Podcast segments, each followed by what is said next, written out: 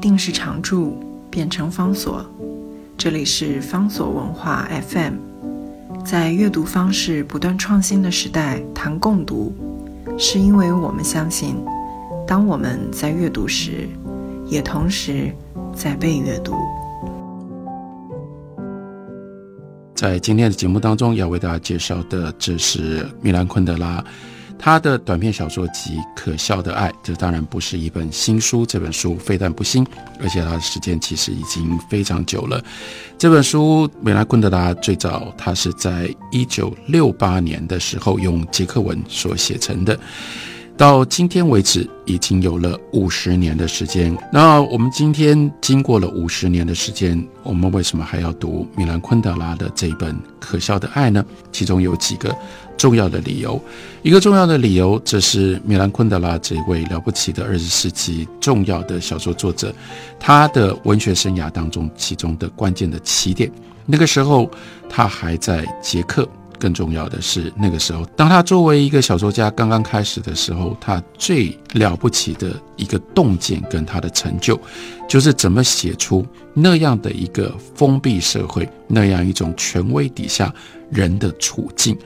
像他在这个短篇小说集当中的第一篇小说《搭便车游戏》，那我们在昨天的节目当中介绍米兰昆德拉后来用法文所写的经典作品《身份》的时候。我就提过，像身份这样的一个主题，米拉昆达很早就表现了强烈的兴趣。搭便车游戏跟身份有着这样的一种，虽然中间相隔了将近三十年，但是彼此清楚呼应的这种写法。清楚呼应，也就是搭便车游戏跟身份都是牵涉到一男一女情人。而且都牵涉到在意外的情况底下，这种身份的错杂混杂，这个身份的混淆，在搭便车游戏上面呢，就是片名里面所说的游戏。小说一开始的时候是一男一女的年轻人跟年轻女孩，在小说他刻意故意用这种方法，从头到尾没有给这两个人明确的名字，都叫他们年轻人。年轻女孩，这一个年轻人跟这个年轻女孩呢，开着车要去度假，这是他们难得能够得到两个礼拜的假期的第一天，因为他们要去度假，开着车，开着车开到半路，然后呢，他看到油表好像快要归零了，所以因此他们必须去加油。去到加油站的时候，他已经进到加油站，可是偏偏有一辆大型的油罐车。停在加油机的前面，所以他一时还不能够加油。那怎么办呢？只好在那里等。在那里要等的时候呢，这个女生呢，她就需要做她必须做的事，所以她要求这个男生呢，把车子靠在树林边停下来。他就进到树林边，其实是他需要去上厕所。当然，他非常的害羞，而且他有一种老派的害羞。但是呢，在他上完厕所。回来的时候，这个时候，因为这个男生就在车上，他已经从加油站加好油回来了，他就故意，其实这是两个人心照不宣的一个游戏。这个女孩呢，停下脚步，向那个男生招招手，把自己感觉上好像在扮演一个搭便车的陌生女人。这个时候，车子速度慢了下来，停在女孩旁边，开车的年轻人。摇下了车窗，也故意就假装是一个陌生人，在面对路边搭便车的女孩，他就说：“小姐，你要去哪里呢？”然后这个小姐就问他说：“那你是要去 Bistrisa 吗？”哎，好啊，我们刚好顺路，请你上车吧。所以从这里开始，这是一个游戏，这个片名叫做《搭便车游戏》。这本来是一个游戏，游戏，所以两个人就假装有了这样的一个身份。一个是搭便车的女孩，一个是让女孩搭便车的一个司机，所以接下来他们两个人就各自在玩这个游戏，就用这个身份彼此对话。所以开车的人就说：“哎呀，我今天运气真好啊！五年来我在路上开车，从来没有这么漂亮的女孩来搭我的便车。”然后女孩就说：“你很会撒谎。”然后呢，司机就说：“我看起来像是一个很会撒谎的人吗？”女孩就说：“你看起来很会哄女孩。”可就在这样的一个对话的过程当中，这里就开始有了复杂的转变。有了复杂的转变，也就意味着这个女生其实长期以来，她就一直对于她的男朋友有不放心的地方。她觉得他很会哄女孩，所以这个时候，她一方面扮演这个搭便车的女孩，可是脑袋里面原来的那个女朋友的角色，有一次回来说：“那是不是真的在路上，如果碰到有别的女生跟他搭便车，他就会这样？”去跟人家这样对话，甚至用这种方式去拐人家吗？当然，类似同样的这种心情，也会在这个男生的心里面。这个男生他对这个想象当中搭便车的女孩东说西说，然后他就看原来是他女朋友的这个人他的反应，因为看了他的反应就觉得，哦，那如果他真的遇到了一个。陌生让他搭便车的男孩，他也会这样用这种方式跟人家这样打情骂俏吗？所以两个人这个时候两种不一样的身份就产生了复杂的交错，或者是复杂的困扰。这里面有一个很关键的一个小的动作，然后呢，这个时候他看着这个女孩，突然之间他觉得他回来。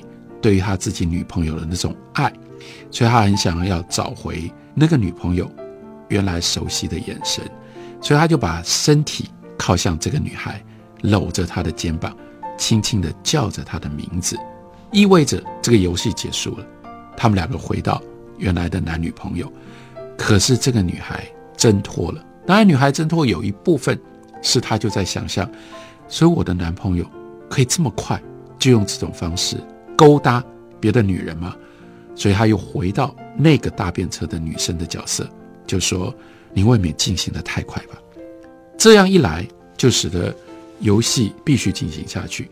所以男生也只好说：“哦，对不起，小姐。”然后他就盯着前面的马路，一句话也不说。这个小说最重要的关键就是两个人接下来就在真实的身份跟游戏当中。就一直不断的摆荡，然后呢，那个想象当中的角色，慢慢就越来越压过了原来他们男女朋友的身份，所以两个人所有的行为都是在角色跟真实当中的错杂而不断的越来越严重。于是每一次这个男孩他一直不断的把自己当作是这个女孩会去勾搭的男人，女孩也就一直不断在观察。或者是心里面有越来越深的恐惧，就是原来我的男朋友会用这种方式来对待一个陌生的女人，然后于是两个人的行为就跟原来作为男女朋友的就越离越远。例如说，两个人进到了旅馆里面，然后呢去吃饭，这个去吃饭的时候，女孩这个时候她就用一种挑衅的语气，意思是说。所以你对待别的陌生的女孩，你到底会怎么对？你会怎么样勾搭人家？所以就说：“现在我要看看你怎么料理我。”于是男孩就说：“你要喝一杯酒吗？”其实这男生原来就知道他的女朋友不喝酒，只会要喝一点点葡萄酒。可是女生既然她的男朋友问她说：“你要喝酒吗？”她就故意她的这个另外的这种陌生女子的勾引的那个身份就出来。她就特别说：“我要一杯 vodka。”男生就说：“哦，好啊，但你千万不要喝醉了。”然后又挑逗的说：“那要是我喝醉了呢？”所以就用这种方式，两个人的情感这个时候就变质了。在变质了的情感导引之下，最后两个人再也分不清楚，究竟他们是在原来的男女朋友关系当中，还是他们是一个搭便车的女孩。跟一个陌生的司机搭便车的女孩跟陌生的司机可以上床吗？所以到后来，这整件事情变成了一个悲剧。他们进到了旅馆的房间里面，在旅馆的房间里面，这个男孩持续的用一个接了搭便车女孩的司机的身份，一方面要占有这个女孩的身体，另外一方面要把她当作是一个卖弄风情的女人来对待。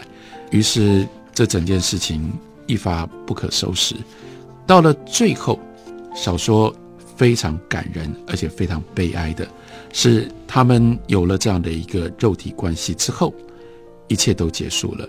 那个男生呢，离开了女生的身体，拉了一下从天花板垂到床铺上面的一条电灯开关电线，灯熄了。但是这个男生不想看女孩的脸，他知道游戏结束了，可是他没有办法回到原来的关系。他很怕再回去，在黑暗当中，他躺在女孩的身边，避免碰触到她的身体。过了一会儿，这个男生就听到了啜泣的声音。女孩怯生生的伸出了手，碰了碰他的手。女孩摸了一下男孩的手，又缩了回去，再摸一下，然后发出了一个声音，声调里带着哀求，而且一直不断的被啜泣的声音打断。他叫着他的名字，一边一直说。我是我，我是我。这游戏走过头了，两个人不知道再怎么回去了。我们休息一会儿，回来继续聊。